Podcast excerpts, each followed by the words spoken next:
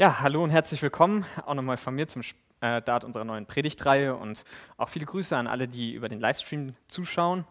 Ja, und Andi hat es schon angekündigt, wir beginnen heute mit einer neuen Predigtreihe und ja, dabei ist das große Thema ein Brief. Es ist also eine schöne Textreihe. Das heißt, ihr könnt auch gleich alle schon mal, wenn ihr eine dabei habt, eure Bibel rausholen und direkt den zweiten Timotheusbrief aufschlagen, weil wir werden uns heute da in dem Text bewegen. Und ja, das Ganze hat auch einen Untertitel, Stark Glauben. Und ich muss heute so ein bisschen aufpassen, weil ähm, der Titel meiner Predigt ist Stark Sein. Ähm, ich war am Anfang so ein bisschen in der Gefahr, das immer zu verwechseln. Da war ich mir nicht so sicher, soll ich jetzt über Stark Glauben oder Stark Sein predigen? Was ist jetzt Thema der, Titelreihe, äh, der Predigtreihe? Was ist Titel der Predigt heute? Aber heute ist es Stark Sein. Und Ihr seht, das Ganze ist relativ allgemein formuliert der Titel und es ist auch relativ allgemein, was heute kommt. Es soll nämlich eine Einleitung zu diesem Brief sein und ein, eine Einleitung zu dieser Thematik. Und ich habe mir gedacht, wir können das Ganze heute so ein bisschen anhand von zwei Fragen erarbeiten, die einen Leitfaden für diese Predigt geben. Das erste ist die Frage, warum müssen wir überhaupt stark sein? Müssen wir alle irgendwie wie Bud Spencer total das Powerhouse sein und ähm, müssen wir irgendwie körperlich stark sein oder sollen wir irgendwie ein starker Charakter sein? Was meint die Bibel überhaupt mit stark sein? Die Frage ist, warum müssen wir überhaupt stark sein? Das ist irgendwie was, was man als Christ jetzt nicht so im Kopf hat, wenn man, also finde ich, ist jetzt nicht so das Erste, was ich im Kopf habe, wenn ich daran denke, was heißt es, Christ zu sein? Stark sein. Die zweite Frage ist, wenn die erste Frage mit Ja beantwortet sein äh, wird und wir wissen, warum wir stark sein müssen, ist die Frage, wie kann man im Sinne des Autors des zweiten Timotheusbriefes, das ist Paulus, überhaupt stark sein? Also wie sieht biblisches Starksein aus? Ist es Bud Spencer? Ist es unglaubliche körperliche Kraft oder ist es noch, doch vielleicht was anderes? Und um diese Frage zu beantworten, auf denen die Predigt heute basiert, daher wäre es cool, wenn ihr euch die beiden Fragen merkt, es ist ja jetzt auch nicht so viel, ähm, ist es wichtig, dass wir uns ein wenig mit dem allgemeinen Inhalt und dem Hintergrund des Briefes beschäftigen. Wir werden uns also heute jetzt nicht Vers für Vers die einzelnen Sachen anschauen, die äh, gleich an Textabschnitten in der PowerPoint auftauchen, sondern wir wollen uns ein bisschen allgemein mit der Thematik des Briefes beschäftigen, vor welchem Hintergrund wurde der Brief geschrieben, wer ist der Autor, wer ist der ähm, Adressat und daraus dann in die Thematik einführen, die unsere The Themenreihe, unsere Predigtreihe hat. Und ich fange erstmal mit dem Hintergrund an. Ähm, der Hintergrund des Briefes, das geht aus dem Brief selbst hervor, und das hat Andi auch äh, schon in der ähm, Moderation so ein bisschen angekündigt, ist, dass es im Prinzip der letzte uns erhaltene Brief von Paulus ist. Der Kontext ist, Paulus ist aktuell gefangen in einem Gefängnis wo steht das, steht da nicht so genau, aber das ähm, lässt sich von den historischen Überlieferungen aus der Kirchengeschichte so ein bisschen rausfinden, wo das ist. Paulus ist auf jeden Fall aktuell gefangen, das geht aus dem Brief selber hervor. Und es geht auch aus dem Brief hervor, dass er mit seinem baldigen Tod rechnet. Und im Gesamtkontext mit den Aussagen von Paulus aus anderen Briefen und ähm, im Kontext mit, der, mit dem offenen Ende der Apostelgeschichte, wo Paulus ja zwei Jahre in Rom gefangen ist, aber die Apostelgeschichte dann einfach aufhört, können wir auch im Zusammenhang mit frühen Quellen aus der Christenheit davon ausgehen, dass Paulus ein zweites Mal in Rom gefangen war und dass diese zweite Gefangenschaft mit seiner Hinrichtung endete. Und wenn man sich so ein bisschen anguckt, was Paulus hier in diesem Brief schreibt, dass er davon ausgeht, dass er bald, ähm, dass er bald halt sterben wird, können wir davon ausgehen, dass das sein letzter Brief ist, den er geschrieben hat, eben aus, diesem Gefäng aus dieser Gefangenschaft heraus.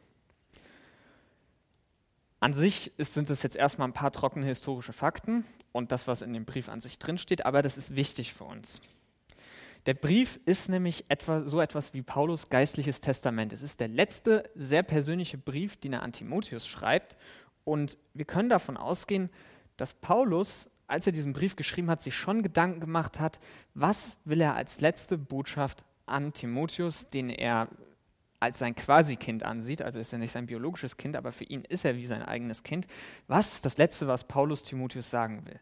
Mit anderen Worten, was ist das Letzte, was ist die letzte Botschaft dieses großen Apostels, den, der dem Herrn in einer krassen Art und Weise nachgefolgt ist, an zukünftige Generationen?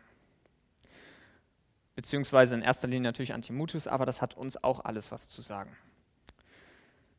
Und das ist damit, womit wir uns jetzt beschäftigen wollen. Was ist die allgemeine Botschaft des zweiten Timotheusbriefes? Was ist Paulus wichtig gewesen, dass Timotheus, dass wir es noch wissen, bevor er selber aus dieser Welt hinausgeht?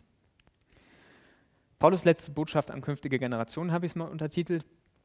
Ähm, und natürlich ist das, was jetzt folgt, eine grobe Zusammenfassung des Inhalts des zweiten Timotheusbriefs. Man kann da noch viel, viel mehr rausholen. Aber für die Einleitung in unsere Reihe im, sind im Prinzip die folgenden drei Kernaussagen, die Paulus in seinem Brief trifft, wichtig.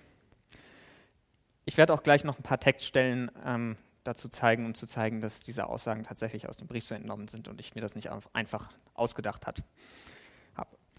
Also erstens, Paulus fordert Timotheus auf, weiter Jesus nachzufolgen und macht ihm klar, dass das Bedrängnis und Leid bedeuten wird.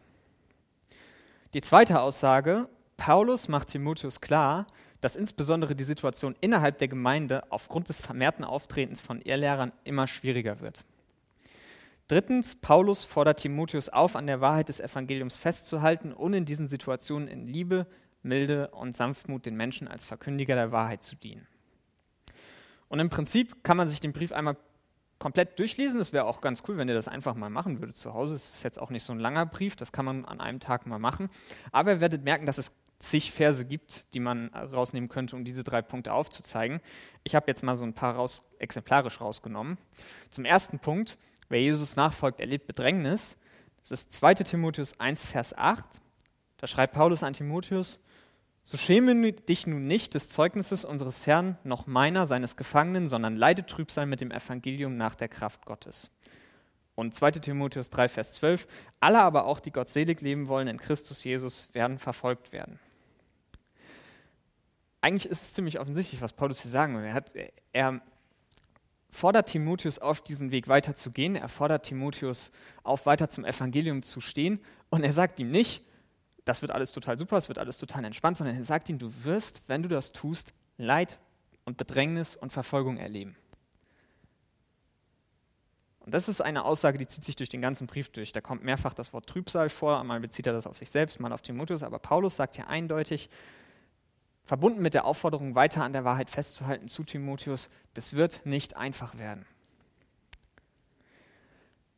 Der zweite Punkt, es werden Verführer kommen.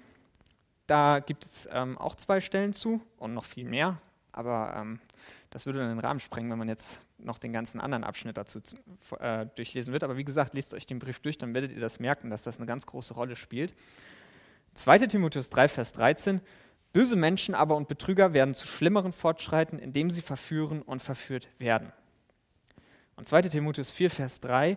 Denn es, ist ein, es wird eine Zeit sein, da sie die gesunde Lehre nicht ertragen werden, sondern nach ihren eigenen Begierden sich selbst Lehrer aufhäufen werden, indem es ihnen in den Ohren kitzelt. Das ist der zweite Punkt, den Paulus in diesem Brief aufzeigt. Innerhalb der Gemeinde, und das, was da steht, bezieht sich eindeutig auf die Gemeinde, und damit ist nicht irgendeine Ortsgemeinde gemeint, nicht, nicht die Gemeinde in ähm, sonst wo, sondern es ist die Christenheit als Gesamtheit gemeint, also alle, die sich auf der Welt zu dem Namen Jesus Christus bekennen. Innerhalb dieser Masse von Menschen werden falsche Lehrer aufstehen und werden betrügen, werden verführen und werden verführt werden. Auch das ist was, was Paulus Timotheus sagt und er wird, sagt ihm hier effektiv, wir lesen das auch in anderen Briefen von Paulus, dass es schon ganz früh innerhalb der Christenheit irgendwelche falschen Lehren gab aber er macht ihm hier klar, das wird schlimmer werden und es wird sich weiter durch die Geschichte durchziehen. Der dritte Punkt habe ich mal untertitelt mit Sei ein guter Kämpfer Christi, ist im Prinzip die Aufforderung, trotz dieser ganzen krassen Sachen, die passieren werden, festzuhalten am Evangelium. 2 Timotheus 2, Vers 22 bis 26.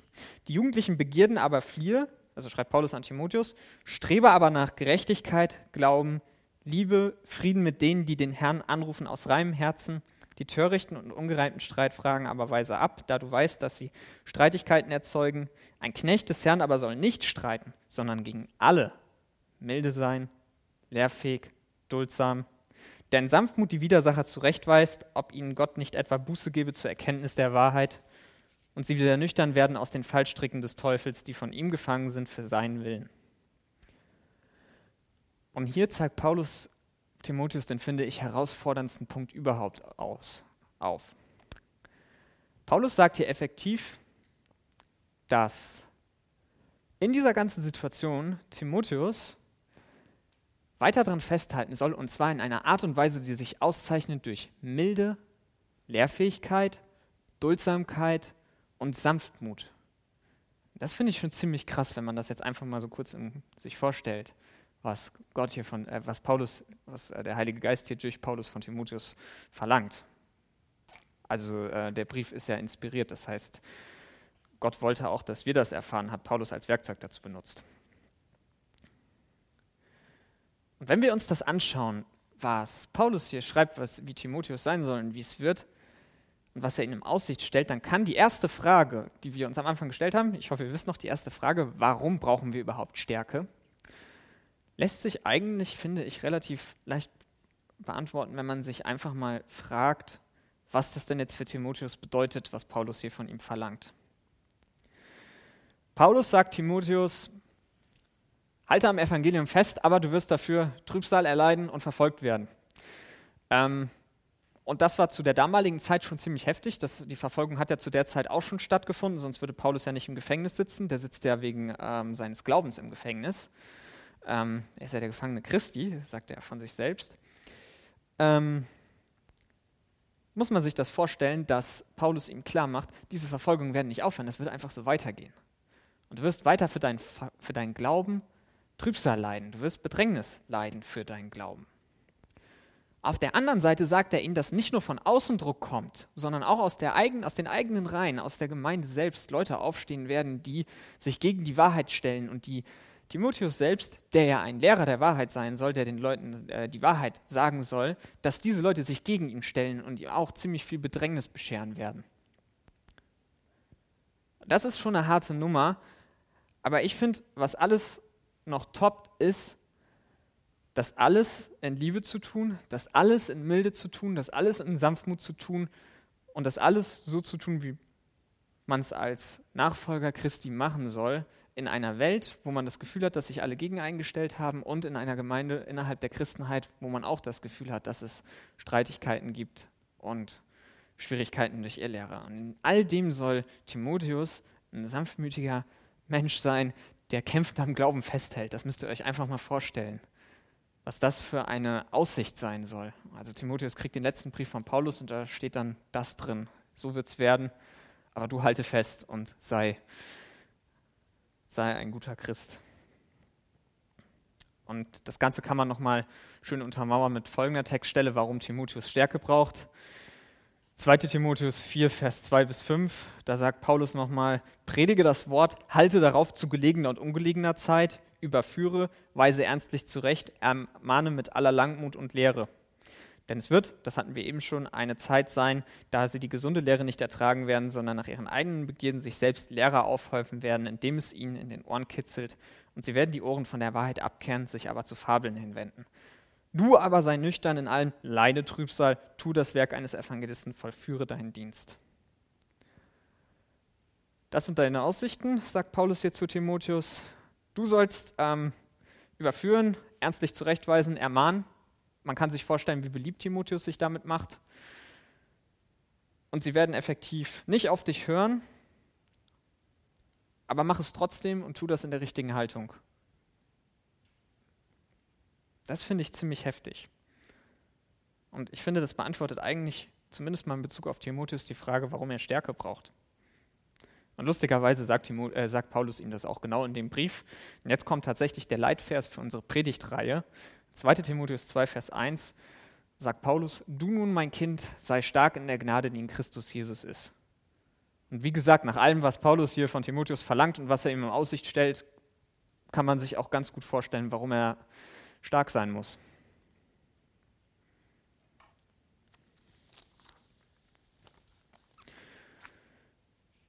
Also, dass Timotheus einen starken Glauben braucht, beziehungsweise Stärke im Allgemeinen braucht, steht in Anbetracht seiner Aufgabe und der Zukunftsaussichten außer Frage. Aber die Frage ist, wie kann Timotheus stark im Glauben sein? Und wie kann Timotheus generell stark sein? Und das Ganze, unsere ganze Predigtreihe ist ja untertitelt mit äh, stark Glauben. Und die Einleitung zum, ersten, äh, zum zweiten Timotheusbrief, die unser eigentlicher heutiger Predigttext ist, also das, was jetzt als nächstes kommt, ist tatsächlich unser Predigttext. Ähm, der Glaube des Timotheus spielt dabei eine große Rolle. Und das kann man eben aus dieser, äh, aus dieser Einleitung ableiten, weil es nämlich eine der ersten Sachen ist, die Paulus in Bezug auf Timotheus erwähnt. Und jetzt kommen wir zu unserem äh, Predigtext. Ihr werdet auch im Laufe der Predigt verstehen, wa was das mit dem ganzen Thema Starksein zu tun hat. Aber jetzt kommt, kommt erstmal erstmal die Basis Timotheus Glaube. 2. Timotheus 1, Vers 1 bis 5. Paulus, Apostel Jesu Christi, durch Gottes Willen, nach der Verheißung des Lebens, das in Christus Jesus ist, Timotheus, meinem geliebten Kind. Gnade, Barmherzigkeit, Friede von Gott, dem Vater und Christus Jesus, unserem Herrn. Ich danke Gott, dem ich von meinen Voreltern her mit reinem Gewissen diene, wie unablässig ich deiner gedenke in meinen Gebeten Nacht und Tag, voll Verlangen, dich zu sehen, indem ich eingedenk bin deiner Tränen, damit ich mit Freude erfüllt sein möge, indem ich mich erinnere des ungeheuchelten Glaubens in dir, der zuerst in deiner Großmutter Lois und dann und deiner Mutter Eunike. Ich bin aber auch überzeugt in dir. Wenn wir uns diesen Text anschauen, dann betont Paulus hier Timotheus ungeheuchelten Glauben und betont, dass dieser Glaube, Glaube schon in seiner Mutter, in seiner Großmutter war. Das ist für mich so als 21. Jahrhundertschrist ja so eine ziemlich interessante Formulierung, so gerade diese, diese ähm, diese Betonung darauf, dass dieser Glaube schon in anderen Personen drin war. Man denkt ja, man hat, man, also wir glauben ja auch daran, dass es wichtig ist, einen persönlichen Glauben zu haben, aber dann fragt man sich halt, warum Paulus denn den, diesen Glauben so betont, den schon die Großmutter und die Mutter von Timotheus hatten. Und interessanterweise bezieht er seinen eigenen Dienst, sein eigenes Leben mit Gott auch auf Vorfahren. Ne? Er schreibt hier, dass er von den Voreltern her ähm, Gott mit reinem Gewissen dient. Ich gehe nicht davon aus, dass Paulus davon, damit meint, dass er schon seit seinen Vorfahren Gott dient, weil als seine Vorfahren gelebt haben, zumindest wenn man weit genug weggeht, hat Paulus ja selber noch gar nicht existiert. Ähm, aber ich denke, dass er meint, dass er so wie seine Vorfahren Gott dient, mit reinem Gewissen. Also es hat nichts mit Familientradition zu tun, sondern das Ganze hat was mit der Art und Weise, wie man etwas macht, zu tun. Und ich denke, dass das Ganze vor allem mit folgendem Schlüsselvers zusammenhängt, mit 2 Timotheus 3, Vers 14. Du aber bleibe in dem, was du gelernt hast und wovon du völlig überzeugt bist, da du weißt, von wem du gelernt hast. Es geht nicht darum, dass Timotheus keinen eigenen Glauben, keinen persönlichen Glauben hat, sondern es geht darum, dass Timotheus keine individuellen eigenen Glaubensinhalte hat, die er sich selbst ausgedacht hat. Es geht darum, dass Timotheus den wahren Glauben an den einzig wahren Gott hat, wie seine Mutter und seine Großmutter auch. Einen echten Glauben, der nicht geheuchelt ist. Und es geht Paulus darum, dass Timotheus, was seine Glaubensinhalte angeht, nicht eben nicht mit der Strömung seiner Zeit mitgeht, die von irgendwelchen komischen Irrlehren geprägt waren, sondern dass er wirklich an der wahren Basis, an der Wahrheit festhält, nämlich die, die von Anfang an schon bekannt war und was er von Anfang an von Paulus gelernt hat und was er auch schon bei seiner Großmutter und seiner Mutter gesehen hat, nämlich, dass es einen wahren Gott gibt, einen Schöpfer von Himmel und Erde. Und dass man dem nicht in irgendeiner individuellen Art und Weise dienen kann, so wie man gerade Bock hat, sondern dass es tatsächlich eine Wahrheit gibt, an der man festhalten muss. Mit anderen Worten, Timotheus hat einen eigenen persönlichen Glauben, der nicht ungeheuchelt ist. Aber er hat keinen individuellen Glauben, der sich irgendwie von der wirklich von Gott festgelegten Wahrheit, an die offensichtlich auch schon seine Großmutter und seine Mutter geglaubt haben, sondern dass es sein Glaube eben an diese Wahrheit ist, an die objektive, von Gott offenbarte Wahrheit. Natürlich könnte man jetzt fragen, ja, was ist denn Wahrheit? Das ist so die Pilatus-Frage. Wahrheit ist ja sowieso auch schon damals wie heute, das war in der Gesellschaft damals wie heute nicht anders, jeder konnte so ein bisschen glauben, worauf er Bock hatte. Aber man kann natürlich die Frage stellen, gibt es wirklich Wahrheit? Und gibt es eine fundamentale Lehre, eine, einen Glaubensinhalt, an dem man wirklich festhalten kann, der nicht individuell ist, sondern der von Gott offenbart ist? Und ja, den gibt es. Und leider kann ich nicht den ganzen Bibeltext an die PowerPoint schreiben. Ähm, das wäre nämlich das, wo man dann sagen könnte, das ist die Wahrheit. Deswegen musste, musste, man sich, musste ich mir hier einen kleinen Text aussuchen aus der Bibelstelle, äh, aus der Bibel selber, wo Paulus eine fundamentale Glaubenswahrheit des Christentums zusammenfasst, wenn nicht die fundamentale Glaubenswahrheit. Und ähm, da Paulus das auch viel besser kann als ich, lese ich einfach nur den Text vor. Wenn es um wichtige, richtige und Glaubensinhalte geht, an denen man festhalten sollte, dann ist das hier eine fundamentale Wahrheit, wenn nicht die fundamentale Wahrheit unseres Glaubens. Und ich glaube, dass Paulus meinte, wenn er damit, wenn er davon aus, wenn er Timotheus schreibt, dass er an der Wahrheit festhalten soll, dass er da genau das hier meint. In 1. Korinther 15, Vers 1 bis 11, da schreibt Paulus, ich tue euch aber kund, Brüder, das Evangelium, das ich euch verkündigt habe, das ihr auch angenommen habt, in dem ihr auch steht, durch das ihr errettet werdet, wenn ihr an dem Wort festhaltet, das ich euch verkündigt habe. Es sei denn, dass ihr vergeblich geglaubt habt. Denn ich habe euch zuerst überliefert, was ich auch empfangen habe, dass Christus für unsere Sünden gestorben ist nach den Schriften und dass er begraben wurde und dass er auferweckt worden ist am dritten Tag nach den Schriften und dass er Kephas erschienen ist, dann den Zwölfen. Danach erschien er mehr als 500 Brüdern auf einmal, von denen die meisten bis jetzt übrig geblieben, einige aber auch entschlafen sind. Danach erschien er Jakobus, dann den Aposteln allen, am letzten aber von allen gleichsam der unzeitigen Geburt erschien ihm auch mir. Denn ich bin der geringste der Apostel, der ich nicht wert bin, ein Apostel genannt zu werden, weil ich die Versammlung Gottes verfolgt habe. Aber durch Gottes Gnade bin ich, was ich bin, und seine Gnade gegen mich ist nicht vergeblich gewesen, sondern ich habe viel mehr gearbeitet als sie alle, nicht aber ich, sondern die Gnade Gottes, die in mir war. Sei ich es nun, seien es jene, so predigen wir und so habt ihr geglaubt. Die ganze Bibel ist Gottes Wort und alles, was da drin steht, ist wahr, aber ich finde, das, sind, das ist eine super Zusammenfassung von dem, was unser Glaubensfundament ist.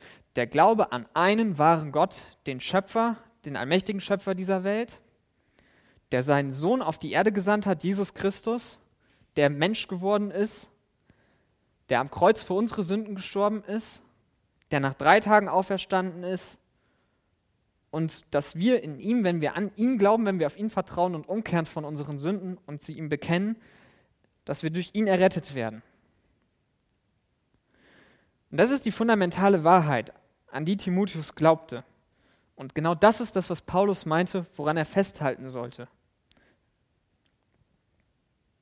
Und ich glaube, das ist ziemlich wichtig, sowohl damals gewesen als auch heute. Denn gerade diese fundamentalen Glaubenswahrheiten werden ja auch immer wieder in Frage gestellt. Und deswegen ist es für Paulus, der ja auch in seinem Brief sehr viel von Irrlehren schreibt, wichtig, dass Timotheus an diesen Glaubensinhalten, diesen Wahrheiten, die er auch schon gehört hat von seiner Großmutter, von seiner Mutter und von Paulus selbst, dass er genau daran festhalten soll und sich nicht selbst irgendwelche Lehrer aufhäufen soll, wie diejenigen, von denen er in dem zweiten Timotheusbrief selber schreibt. Und ich glaube, das ist nicht einfach. Ich glaube, es ist nicht einfach, an der Wahrheit festzuhalten. Erstens schreibt Paulus das viel zu oft in seinen Briefen, dass man das soll und erinnert viel zu oft daran, dass man es soll, als dass es nicht irgendwie wichtig wäre. Und auf der anderen Seite wissen wir, was Paulus Timotheus geschrieben hat, was er davon hat, wenn er genau das tut, dass er dafür verfolgt werden konnte. Und er wusste auch, dass er in einer Zeit lebt, die von heidnischen falschen Lehren geprägt sind, wo das Christentum als lächerlich dargestellt wurde. Und dass innerhalb seiner eigenen Lebenszeit auch ganz viele christliche Lehrer aufstehen, aufstehen werden, die die Menschen verwirren werden und versuchen werden zu verführen. Und damit ist das Festhalten an der Wahrheit, wenn man andauernd angefochten wird, keine einfache Angelegenheit und nichts, was man mal so eben machen kann. Und dafür muss man stark sein. Dafür muss Timotheus stark sein. Doch Paulus selbst schreibt, wo Timotheus diese Stärke, die er dafür braucht, herbekommen kann. Und Paulus schreibt Timotheus auch, was es heißt, stark zu sein im Sinne des Herrn Jesus. Dazu, Stärke ist notwendig, die Frage ist, woher? Ähm, das, ist noch unser, das ist nochmal unser Predigtleitsatz, aber der ist richtig wichtig, deswegen kommt er halt hier nochmal. Du nun, mein Kind, sei stark in der Gnade, die in Christus Jesus ist. Es gibt noch eine andere Stelle, wo Paulus das noch mal ein bisschen genauer ausführt. In 2. Korinther 12, Vers 9 bis 10. Ich habe die Stelle jetzt hier, das heißt, ihr müsst jetzt nicht schnell umblättern. Ähm, ihr könnt es aber trotzdem nachlesen, wenn ihr wollt. 2. Korinther 12, Vers 9 bis 10, da sagt, schreibt Paulus, und er, mit er ist Jesus gemeint, hat zu mir gesagt, meine Gnade genügt dir, denn meine Kraft wird in Schwachheit vollbracht. Daher will ich mich am allerliebsten viel mehr meiner Schwachheit rühmen, damit die Kraft des Christus über mir wohne. Deshalb habe ich Wohlgefallen an Schwachheiten, an Schmähungen, an Nöten, an Verfolgungen, an Ängsten für Christus, denn wenn ich schwach bin, dann bin ich stark.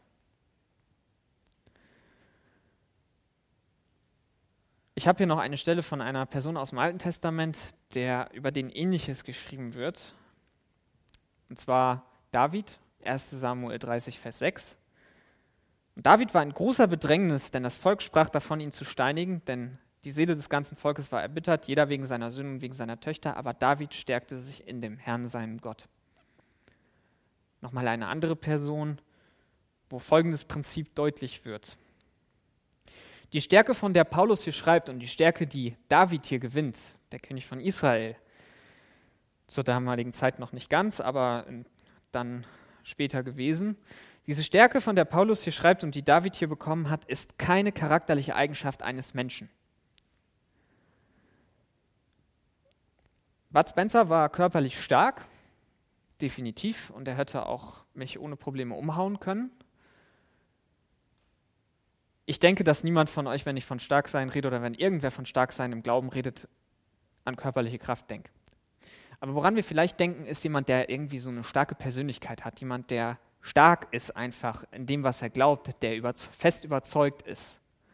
Jemand, der so richtig, egal was drum, um ihn drumherum ist, immer an dem festhält, was er für richtig hält.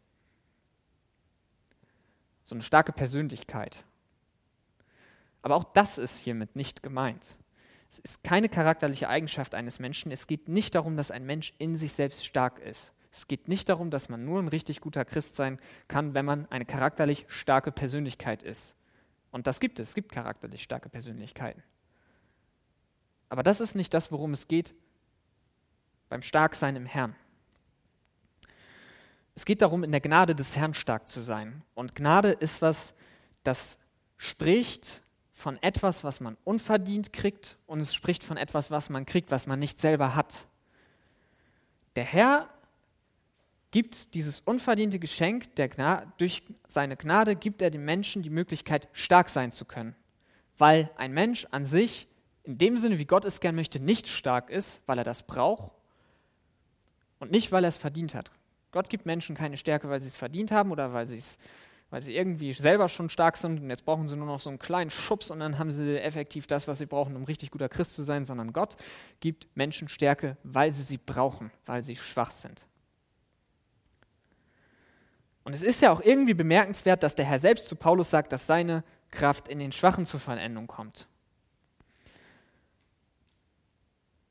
Was einfach zeigt, dass die Erkenntnis der eigenen Schwachheit eben diese Grundvoraussetzung für den Erhalt der Stärke in Christus ist. Nämlich, dass man nicht von sich selbst ausgeht, dass man ein starker Charakter ist, der schon so glaubenskräftig ist, dass er sowieso dazu in der Lage ist, daran festzuhalten, sondern dass man sich dieser Schwachheit bewusst wird. Und wir sind alle schwach. Es ist niemand stark genug für ein Leben mit Gott. Es ist niemand stark genug für die Nachfolge des Herrn. Jedenfalls nicht so, wie der Herr es gerne möchte. Und man kann das gerne aus eigener Kraft versuchen, aber das Ganze wird dann nicht gut ausgehen. Das ist dann zum Scheitern verurteilt. Die andere Möglichkeit ist, man erkennt seine eigene Schwäche an und sucht stark zu sein im Herrn. Und wir sehen hier in Paulus und in David zwei Männer, Paulus vielleicht sogar jemand, der eigentlich von sich selbst ausgehen könnte, dass er eine starke Persönlichkeit ist. Schließlich ist er hochgebildet gewesen und schreibt er auch von sich selbst, dass er mehr gearbeitet hat als alle anderen. Aber auch er kommt zu dem Punkt in seinem Leben, wo er erkennen muss, dass seine Kraft nicht ausreicht und dass die Kraft, die er braucht, in Christus ist. Ich glaube, dass er das schon viel früher erkannt hat, nur aus lehrmäßigen Gründen schreibt er das wahrscheinlich hier nochmal. Und auch David, der sollte der zukünftige König von Israel sein und ist dann in so einer blöden Situation, wo sein ganzes Lager verbrannt wurde und seine Familie entführt wurde und auch die Familie von seinem Volk, das hinter ihm herzog. Und die wollten ihn dafür umbringen. Und was macht David? Macht nicht einen auf, ich krieg das schon hin, ich bin der, ich bin ja schließlich irgendwann mal König von Israel und ich habe hier die ganze Zeit nur einen Sieg nach dem anderen gefahren, sondern er stärkt sich in seinem Herrn. Er ist sich dieser Schwäche bewusst. Er hat seine Stärke in, im Herrn gesucht und gefunden, so wie Paulus auch. Wie sie das gemacht haben, finde ich, geht eigentlich auch ganz gut aus den Texten hervor. Ähm, es geht immer darum, dass sie im Gebet ihre, dass sie ihre Schwäche erkannt haben und sie im Gebet zu Gott gebracht haben.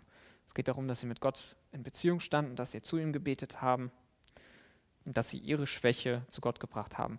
Bei dem Text mit David steht das nicht so direkt da, aber wir wissen das aus dem Psalm, dass äh, David sehr, sehr viel gebetet hat und eigentlich alles, so gefühlt alles, was in seinem Leben war, immer vor Gott gebracht hat.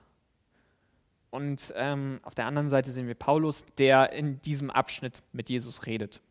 Also Jesus hat ihm das da so gesagt und er hat vermutlich auch vorher gebetet. Nicht nur vermutlich, das steht im Text vorher, das ist jetzt auf der PowerPoint leider nicht mit drauf. Das heißt, im Prinzip kommt man von der Erkenntnis der eigenen Schwachheit, die ein Fakt ist. ist das ist bei jedem so. Man muss sich nicht fragen, ähm, bin ich schwach? Man muss sich, okay, man kann das schon fragen, aber eigentlich sollte das immer dazu führen, dass wenn man sich hinter, realistisch hinterfragt, ja, eigentlich schon. Jedenfalls nicht stark genug für ein Leben mit Gott und ein Leben in der Nachfolge des Herrn dass man von der Erkenntnis dieser eigenen Schwäche, wenn das erstmal passiert ist, dahin kommt, Gott seine Schwäche im Gebet zu bringen. Und dann, das ist die mega gute Nachricht, dann ist man wirklich stark, obwohl man eigentlich total schwach ist. Weil man dann zu Gott kommt, ihn um Stärke bittet, sodass er seine Stärke aus Gnade gibt.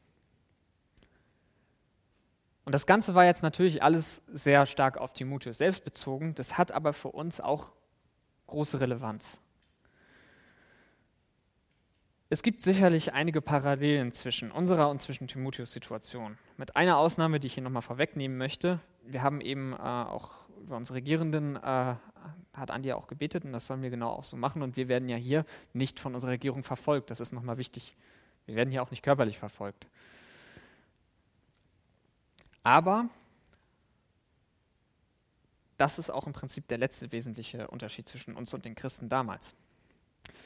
Es gibt, wie gesagt, auch Parallelen. Und die Parallelen betreffen im Wesentlichen Beispielen unseren Glauben.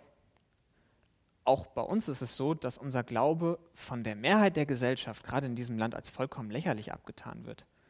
Wenn ich zu jemandem hingehe und sage, ich glaube an die Bibel, ich glaube, dass Jesus auferstanden ist, ich halte auch aus diesen Prinzipien fest, dann kann es gut vorkommen, dass derjenige mich für total verrückt hält. Und das ist eigentlich auch allgemein so das, wie der christliche Glaube in den allermeisten Fällen gesehen wird.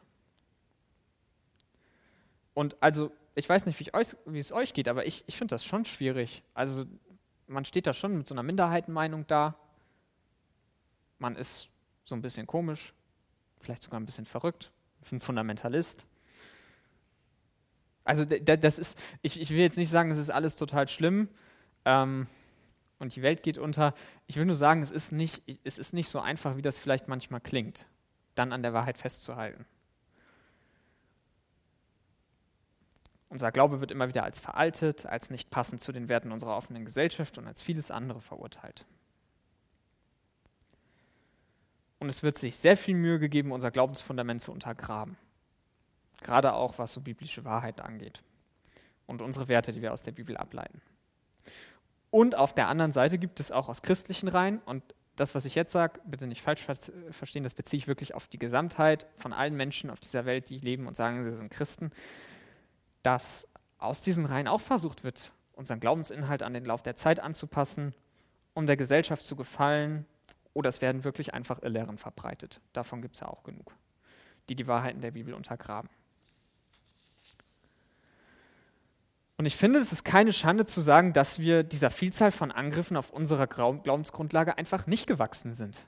Das ist einfach so. Das wird auch vielen von euch was aus, auf, ausmachen, dass der Glaube vielleicht mal auf die, ein oder anderen Weise, äh, auf die ein oder andere Weise irgendwie falsch dargestellt wird.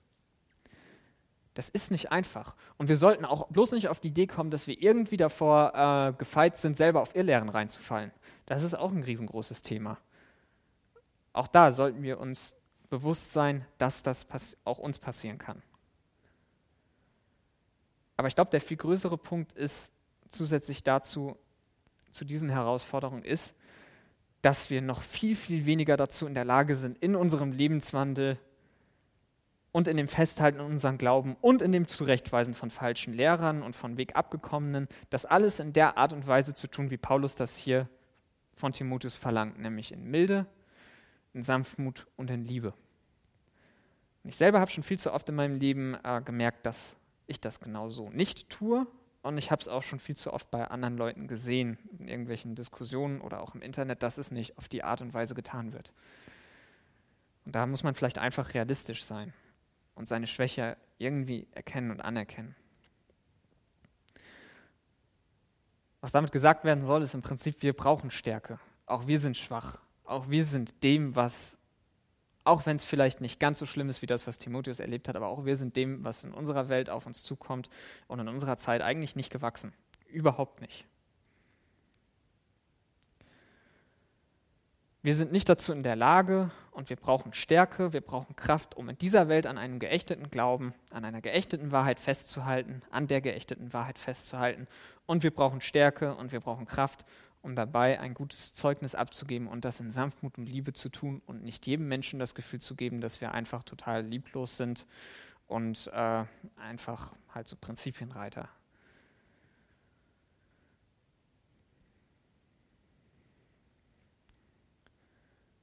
Und die Antwort, wo wir diese Stärke herbekommen, ist im Prinzip dieselbe wie bei Timotheus und Paulus und David.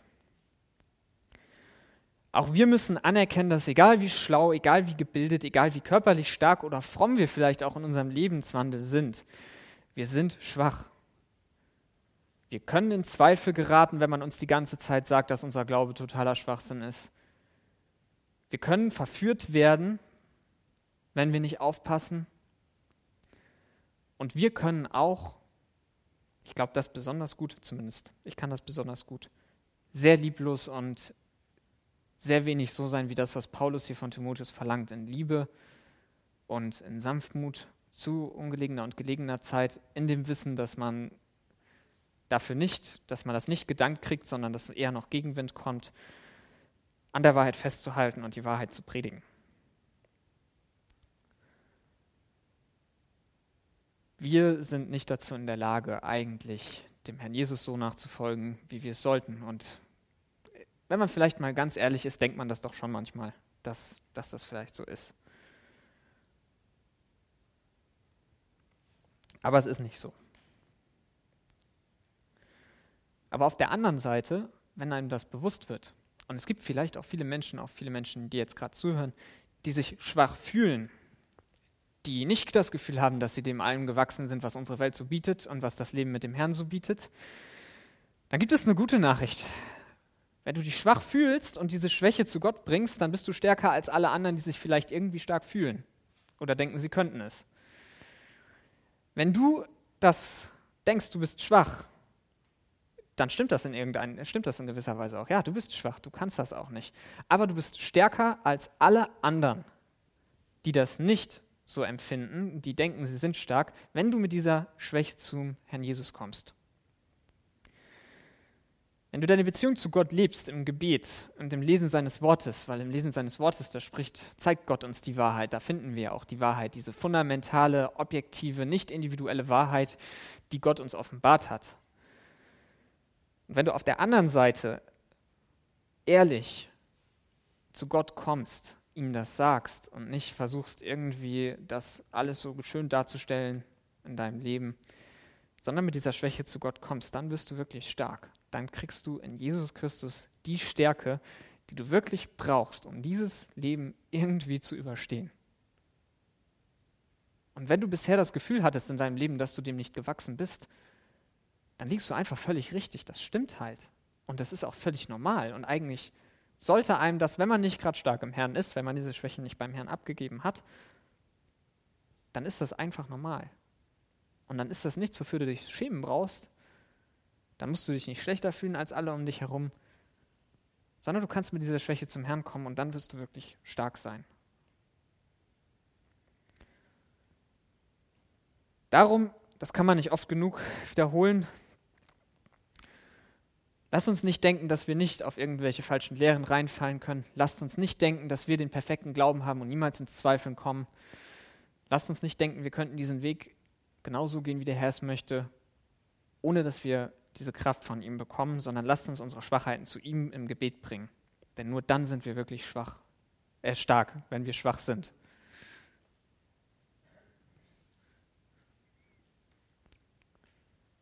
Lasst uns sein Wort lesen, damit wir die Wahrheit besser kennenlernen und auch wirklich eine nicht individuelle, sondern nicht eine individuelle Glaubenswahrheit haben, sondern dass wir wirklich eine Wahrheit haben, an der wir festhalten können. Die Wahrheit, einen persönlichen, eigenen Glauben, ein eigenes Überzeugtsein von der Wahrheit, die in Gottes Wort steht und in Gottes Wort offenbart ist. Lasst uns mit unserer Schwäche, mit unseren Zweifeln, mit unseren Problemen zu ihm kommen. Denn nur wenn wir wirklich nah an ihm sind und nur wenn wir wirklich die Beziehung zu ihm lieben und mit unserer Schwäche zu ihm kommen, dann können wir wirklich stark sein. Amen.